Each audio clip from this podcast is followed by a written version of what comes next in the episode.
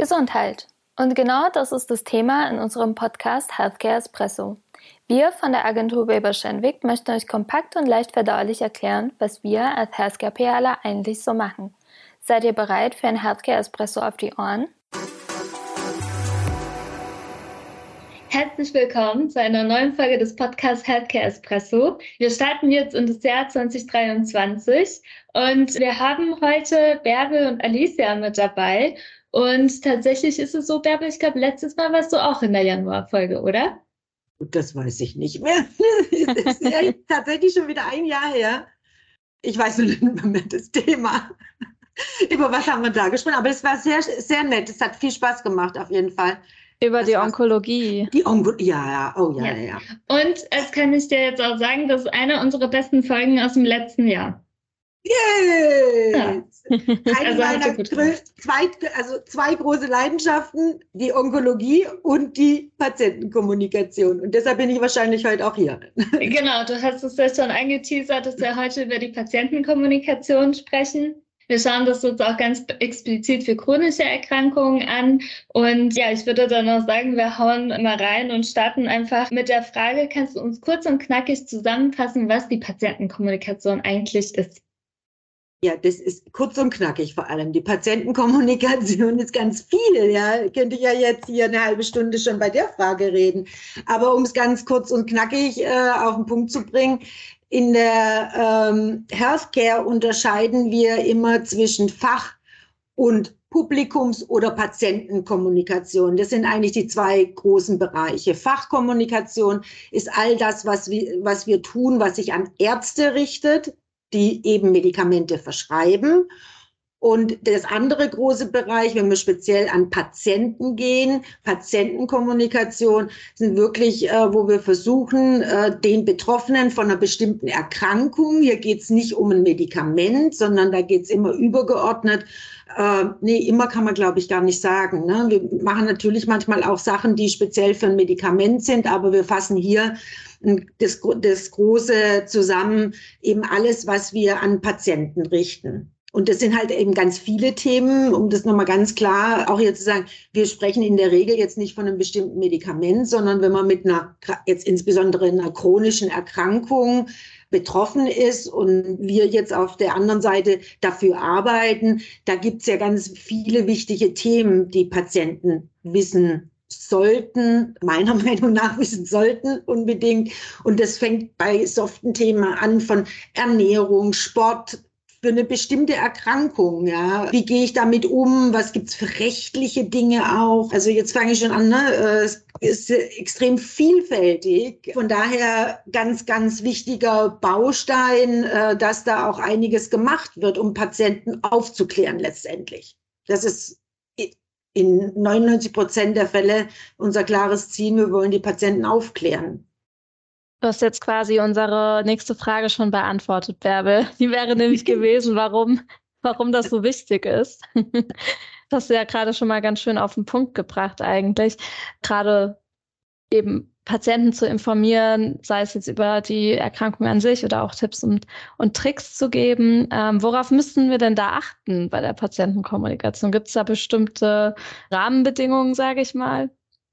Ja, also jetzt muss man natürlich aufpassen. Äh, wir sind in der Healthcare tätig und äh, das ist was ganz Besonderes, weil immer das können die andere, die in anderen Bereichen arbeiten, oh, wenn die irgendwas für Gummibärchen oder sonst irgendwas machen, sind die nicht solchen rechtlichen Vorgaben unterlegen, wie wir das in der Healthcare sind. Es gibt ein Heilmittelwerbegesetz, da gibt es gesetzliche Vorgaben, was dürfen wir und was dürfen wir nicht.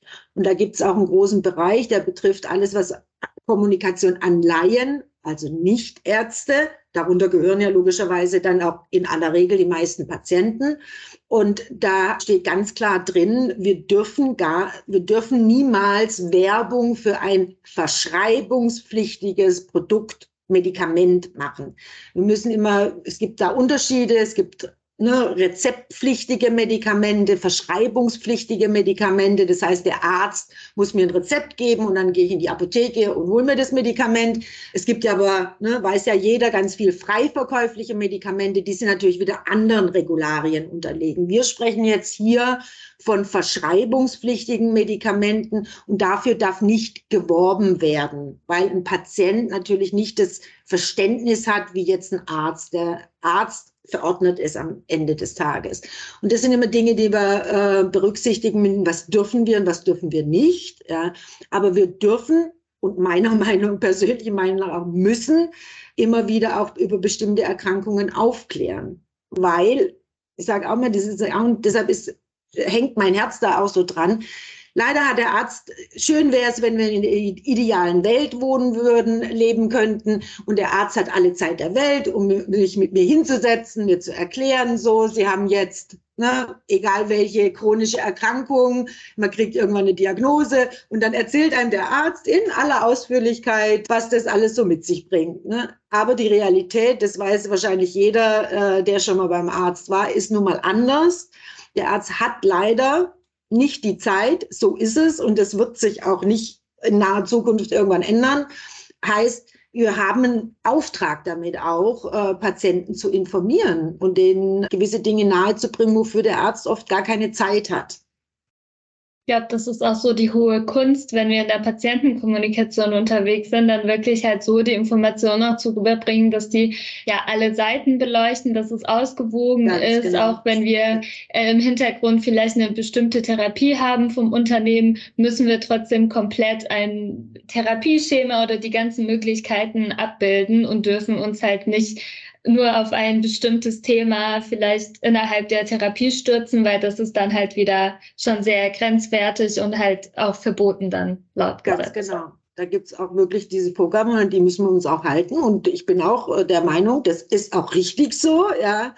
Aber es gibt ja noch ganz viel, was man eben darum auch kommunizieren kann und was wahnsinnig wichtig ist, dass Patienten dann auch verstehen, was für verschiedene Arten von Medikamenten gibt es denn, ja. Ja, ich sehe das auch als sehr wichtig an, dass man einfach auch ein, mal weiß, was es überhaupt alles gibt. Und dann kann man ja auch aktiv ins Gespräch mit dem Arzt darüber gehen. Ich finde, es ist auch oft, also wenn, ich bin jetzt nicht äh, irgendwie Betroffene von irgendeiner Erkrankung, aber selbst wenn es mir mal schlecht geht, nur sei es mal eine Grippe oder sowas, wie schwer es manchmal auch ist, selbst Symptome zu benennen. Und allein das einfach, ne, wenn man sich nochmal auch über die Erkrankung informiert, ja, wie das auch mal wörtlich zu sehen, was fällt denn eigentlich darunter oder wie geht es auch anderen Betroffenen, dass man das wirklich mal so auch, ja, dass es einfach auch nochmal so beschrieben wird, das kann auch schon eine enorme Stütze sein, auch für das Arztgespräch beispielsweise. Absolut, absolut, äh, finde ich auch. Je nach Erkrankung werden es ganz unterschiedlich sein. Ne? Ich finde es immer äh, lustig, wenn ein Arzt fragt, wie fühlt sich der Schmerz an? Das, äh, ja. die, ich weiß nicht, ob ihr das schon mal hattet, ja, ja. aber dann kommen die, ist der Schmerz jetzt dumpf, äh, stechend oder ich so, es tut weh, ja, also wie soll ich denn den Schmerz beschreiben? Ne? Das ist dann der Arzt, äh, das, äh, wie der Arzt denkt und so äh, äußert er das auf den Patienten und Patienten können gar nichts damit anfangen. Und dann kann es eben hilfreich sein, wenn das mal irgendwo auf einer Webseite, also früher waren es Broschüren, heute Webseiten, äh, irgendwo mal erläutert wird, was das eigentlich bedeutet oder was, auf was sollte ich mit einer chronischen Erkrankung, die hängen ja ganz oft auch mit unterschiedlichen Erkrankungen zusammen, auf was sollte ich eigentlich mal achten? Ne, also klassisches Beispiel Psoriasis kann sich auch zu einer Psoriasis-Arthritis entwickeln. Und da finde ich es ganz wichtig, dass man Psoriasis-Patienten aufklärt, also Schuppenflechte auf Deutsch,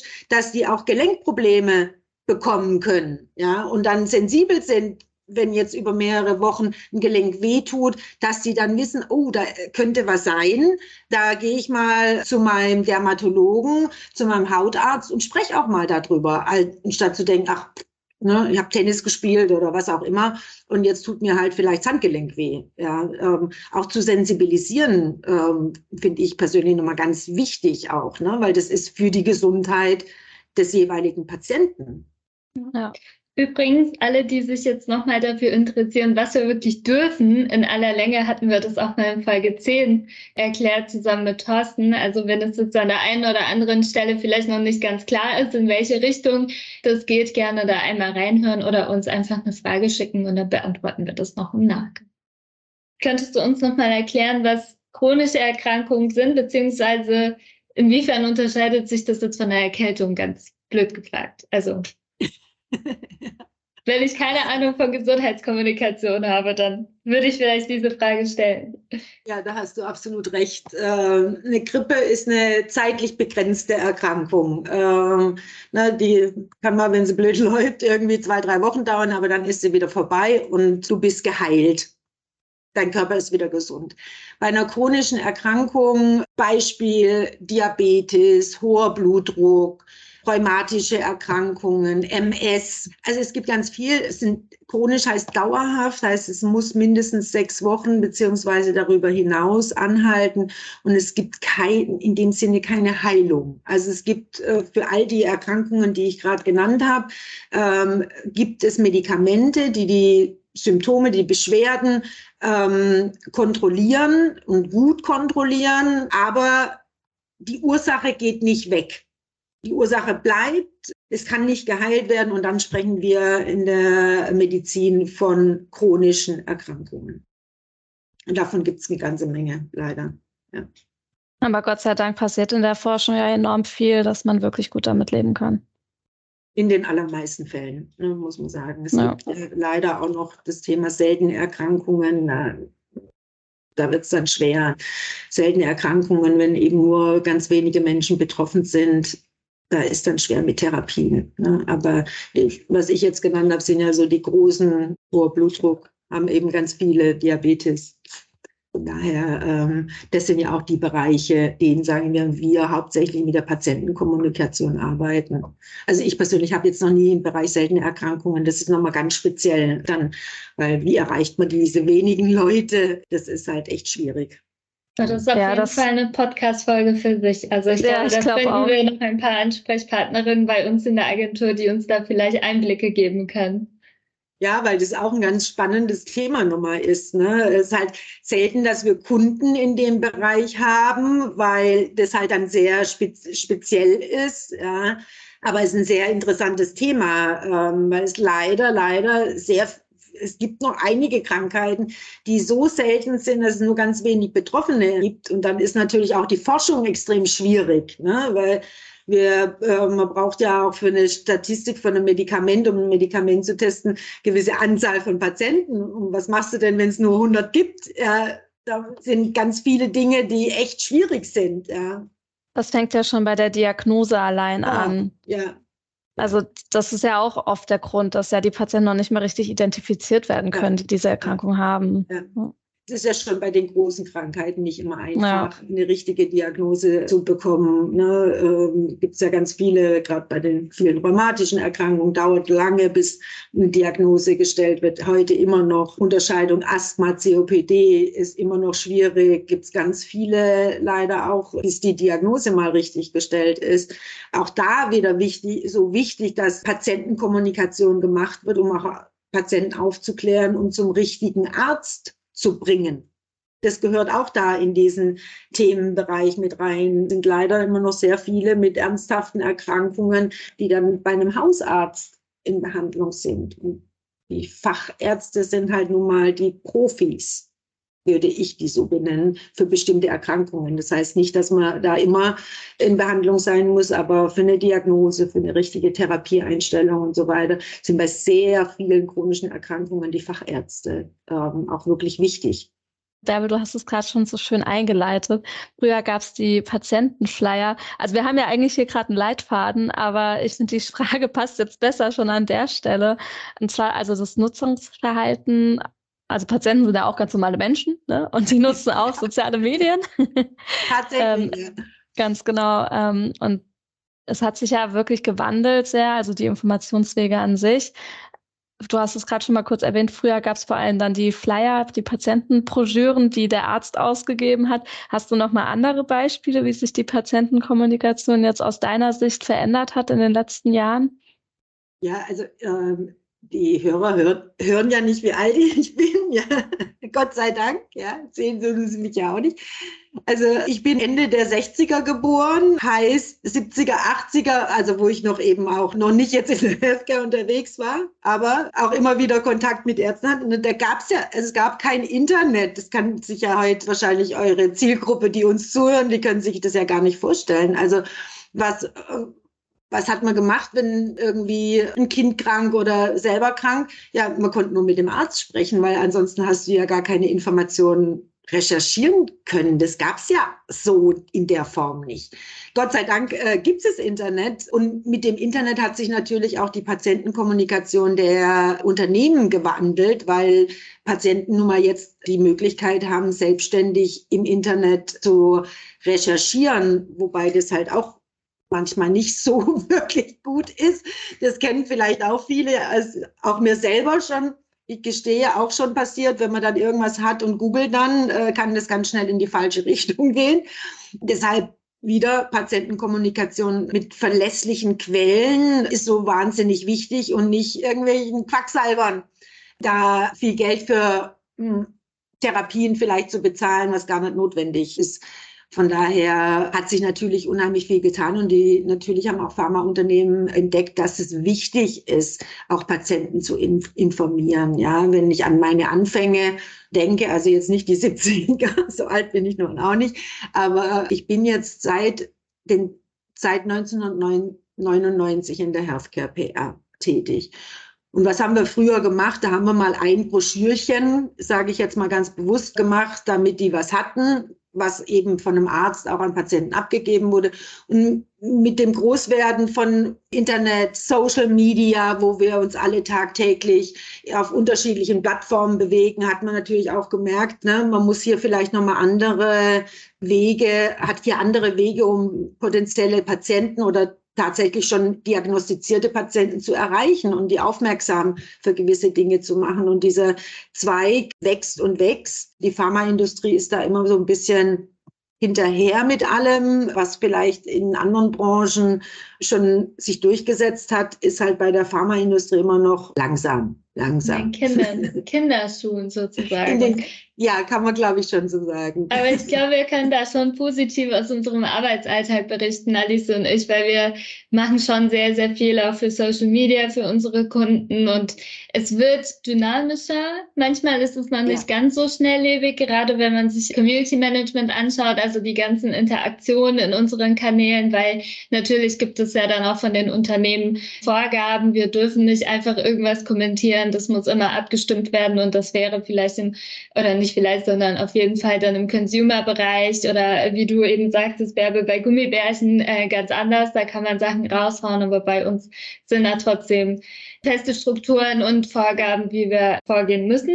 Das macht es halt manchmal nicht ganz so einfach und nicht so schnelllebig, aber trotzdem, ich glaube, unsere Communities, die wir da ja wie sage ich, wie soll ich das denn sagen, bespaßen, nee, informieren mit unserem Content und ein bisschen Spaß darf ja natürlich auch dabei sein mit Infotainment, sind trotzdem glücklich, wenn wir eine Rückmeldung geben und da halt nochmal darauf hinweisen, wo sie sich mit ihren Fragen wenden können oder wo sie sich informieren können, sei es jetzt eine Website oder sei das tatsächlich ein Thema, was dann in der Praxis besprochen werden muss.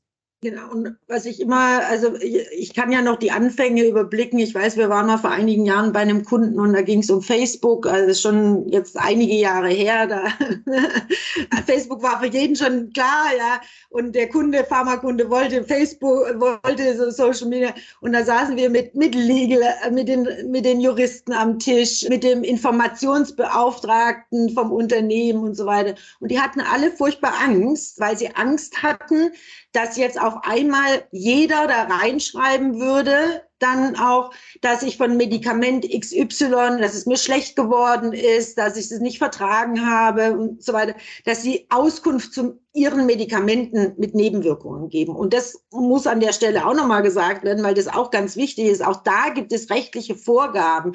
Sobald da jemand ein Medikament des Unternehmens erwähnt und eine Nebenwirkung erwähnt, muss eine Meldung gemacht werden und muss das angegeben werden. Das muss dem Unternehmen äh, gemeldet werden weil es könnte ja sein, dass irgendwie eine größere Nebenwirkung da dahinter steckt. Da gibt es auch rechtliche Vorgaben.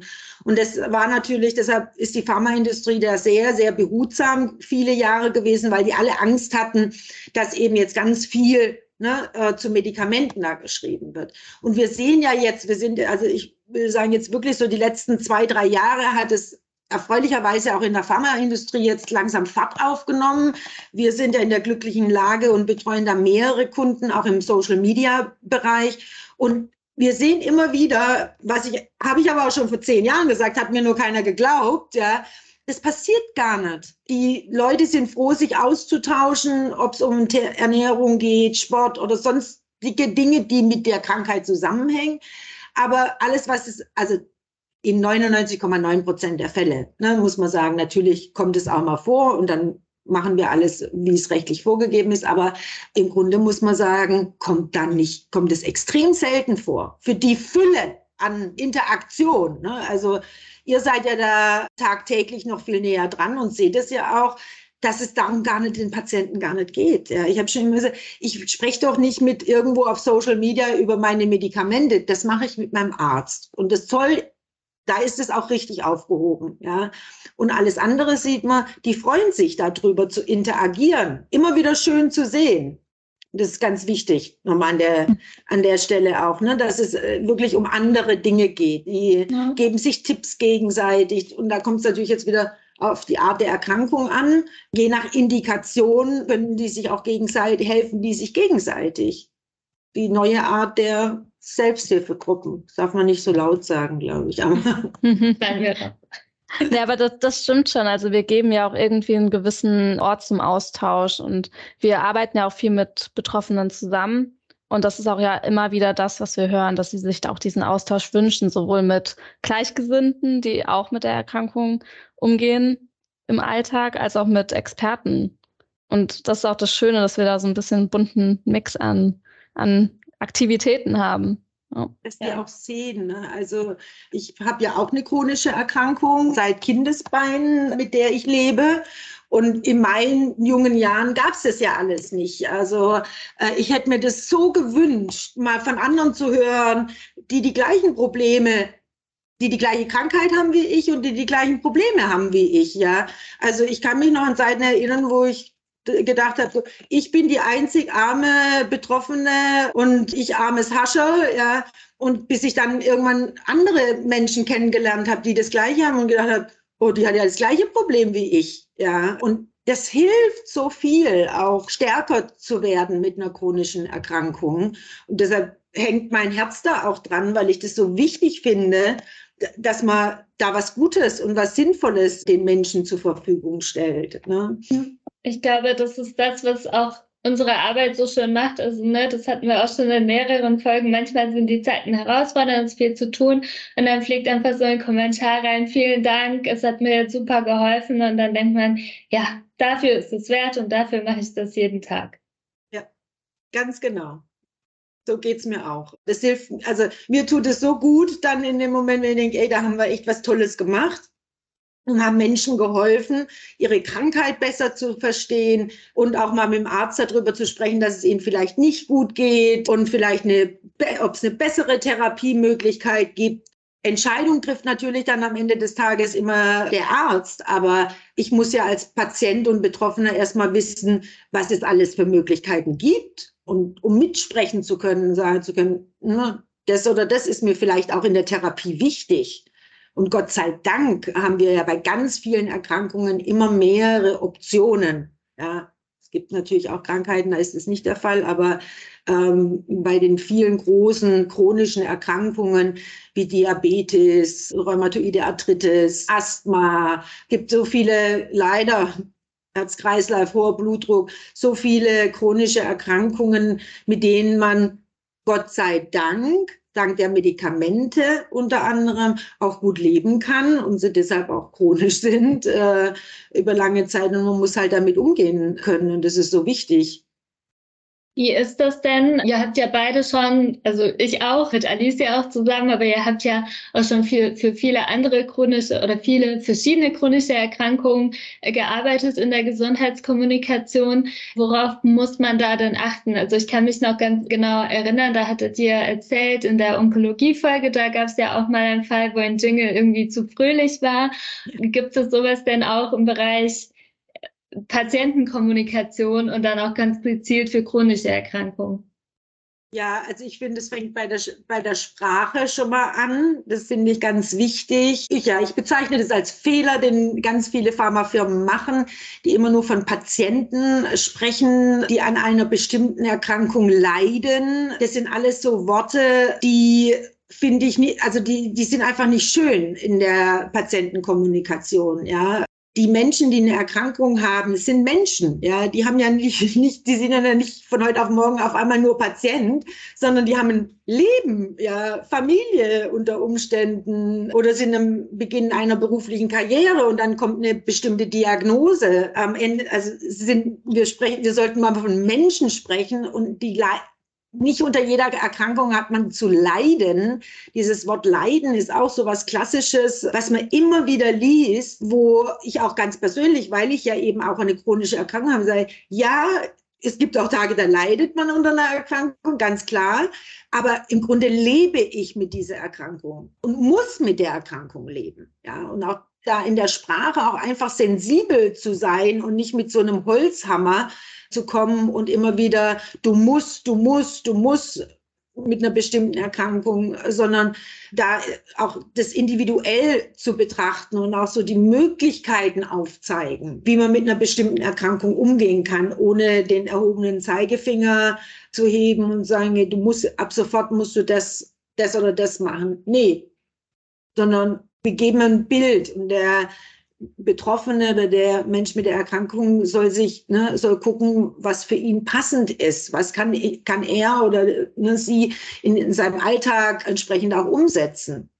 Da gibt es ja. ganz viel, da muss man auch sensibel in der Sprache sein. Und natürlich ist Onkologie, das Beispiel mit dem Jingle, wenn wir von für Menschen oder mit Menschen sprechen, die sterben werden, dann ist es natürlich nochmal ganz sensibel, ja, wo man aufpassen muss, wie geht man damit um, ja, oder es gibt eine chronische Erkrankungen, die dann auch bei ganz vielen zu einer Berufsunfähigkeit fü äh, führen können. Ne? Das muss man ja alles verstehen, was da noch so im Hinterkopf mitschwingt, wo man dann auch sensibel damit umgehen muss in der Sprache dann entsprechend. Das hängt von der jeweiligen Erkrankung letztendlich auch ab. Aber das ist ganz, da gibt es ganz viele wichtige Baustellen. Das ist diese Gratwanderung, die wir hier gehen, diese, die das aus ne, menschlicher Sicht finde ich total und aber auch aus beruflicher Sicht so spannend macht, weil das sind nicht Fakten, Fakten, Fakten, sondern mhm. da muss man ein Händchen auch dafür haben.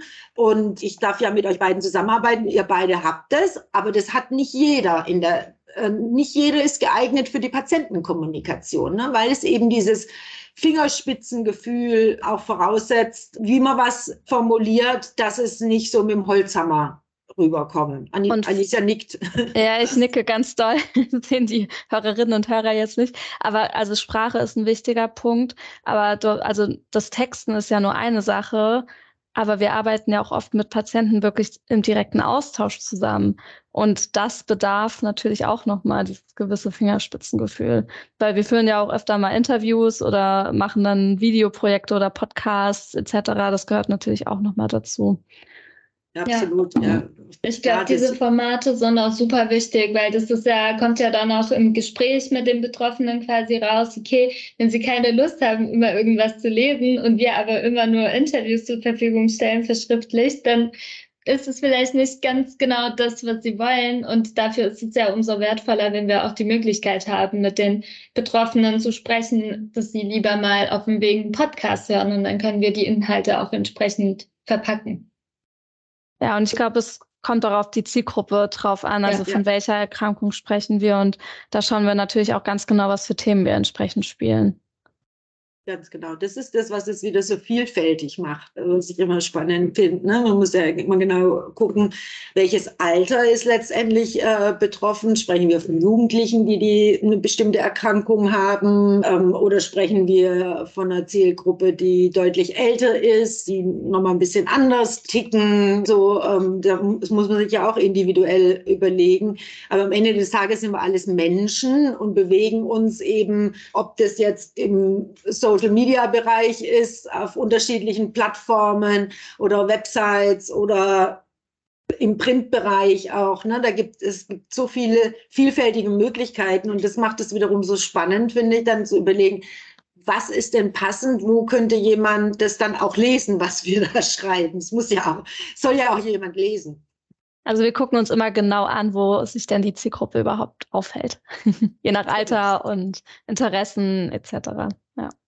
Also wie man merkt, es gibt sehr viel, was wir über die Patientenkommunikation berichten können. Jetzt ob im Bereich der chronischen Erkrankungen oder bei anderen Erkrankungen. Ich glaube, das Thema können wir auch nochmal aufgreifen und vielleicht auch nochmal so einen Schwerpunkt daraus nehmen und ziehen, wo wir uns noch weiter unterhalten. Aber ich glaube, das würde jetzt den Rahmen von dieser Folge auf jeden Fall sprengen. Aber vielen lieben Dank, dass du, Bärbe, heute dabei warst auch und inhaltlich und dein, deine Erfahrungen mit uns und mit den Zuhörern und Zuhörern Zuhörerinnen geteilt hast. Und natürlich danke Alicia, dass du wieder an meiner Seite bist in der Folge. Ich glaube, wir sind schon ein sehr eingespieltes Team hier. Ja, danke ähm, dir für die tolle Moderation auch. Genau, da, deswegen möchte ich jetzt ganz charmant zu unserem Autoformat überleiten. Und da bleiben wir ein bisschen bei unserem Thema Patientenkommunikation, aber es wird eher eine Entscheidung sein. Was machst du lieber, Patienten- oder Fachkommunikation? Bärbel? Oh, das ist eine böse Frage. ich mag, also, nee, Patienten, eigentlich mein Herz schlägt wirklich für die Patientenkommunikation. Und wenn Fach, dann Onko. Sag ja, das sind die beiden Dinge, die ich wirklich in der PR am allerliebsten mache. Ja. Wie ist das bei dir, Alicia? Ich bin ja immer so schön diplomatisch, bekomme ich immer gesagt. Ähm, ich mache ich mach beides gerne. Also der, den, äh, bei mir finde ich, also es ist echt der Mix aus beiden. Also ich finde, es irgendwie hat beides seine spannenden Seiten und ne, also bei der Fachkommunikation sind wir ja ein bisschen wissenschaftlicher auch unterwegs. Und das finde ich schon auch irgendwie cool, dann nochmal so genauer auch in Studiendaten auch reinzugucken und dann auch so einfach nochmal eine andere Zielgruppe. Aber also mein Herz schlägt auch tatsächlich äh, für die, für die Patientenkommunikation. Ich finde das auch immer so cool, Bärbel. Bei dir merkt man immer genau, wenn du Sachen nicht gerne machst. Ja, leider, leider, das stimmt. Ja. Ich sage jetzt aber an der Stelle nicht, was ich nicht so gerne mache. Das ist dann unsere nächste Outro-Frage, wenn wir nochmal eine gemeinsame Folge aufnehmen. Stay tuned. Aber wie ist es denn bei dir eigentlich, Anita? Was machst du denn lieber? Also ich kann mich wirklich nicht entscheiden. Bei mir macht es wirklich die, die Mischung, weil ich das total schön finde, manchen Tagen oder wenn da halt bei der Patientenkommunikation eher dieses, ja, so ein Denken gefragt wird, wo ich mal so ein bisschen länger dann sozusagen einen kreativeren Ansatz finden muss und da auch ja ein bisschen mehr Spielraum auch drin ist. Ich finde aber Fachkommunikation auch gar nicht so streng, wie das vielleicht jemand mal jetzt von außen betrachtet sagen würde. Da kann man auch genauso kreativ arbeiten. Das muss man nur ein bisschen wiederum anders um die Ecke denken. Also es ist einfach für mich so rechts und links. Und an manchen Tagen laufe ich lieber rechts und an manchen Tagen laufe ich lieber links. Und insgesamt würde ich mir das auch für immer so wünschen, dass ich beide Seiten habe. Aber das kann ich ja nicht beeinflussen. Und ich bin eigentlich immer froh mit meinen Projekten. Das ist ja das Schöne daran. Das, deswegen macht man das ja auch so gern jeden Tag. Das war doch ein schönes Schlusswort. Ja, wirklich. ja, in diesem Sinne. Wir haben unsere erste Folge für 2023 eingetütet. Es war eine schöne Auftaktfolge mit euch beiden. Ich hoffe, wir hören, sehen uns wieder in dieser Konstellation für eine weitere Folge. Und ich wünsche euch erstmal einen schönen Tag noch. Gleichfalls. Bis dann. Bis dann. Ciao. Tschüss. Du findest unsere Inhalte spannend und kannst dir vorstellen, unsere Teams im Bereich Healthcare zu unterstützen? Wir sind immer auf der Suche nach neuen Familienmitgliedern und freuen uns auf deine Bewerbung unter bewerbung@wilberschenwick.com.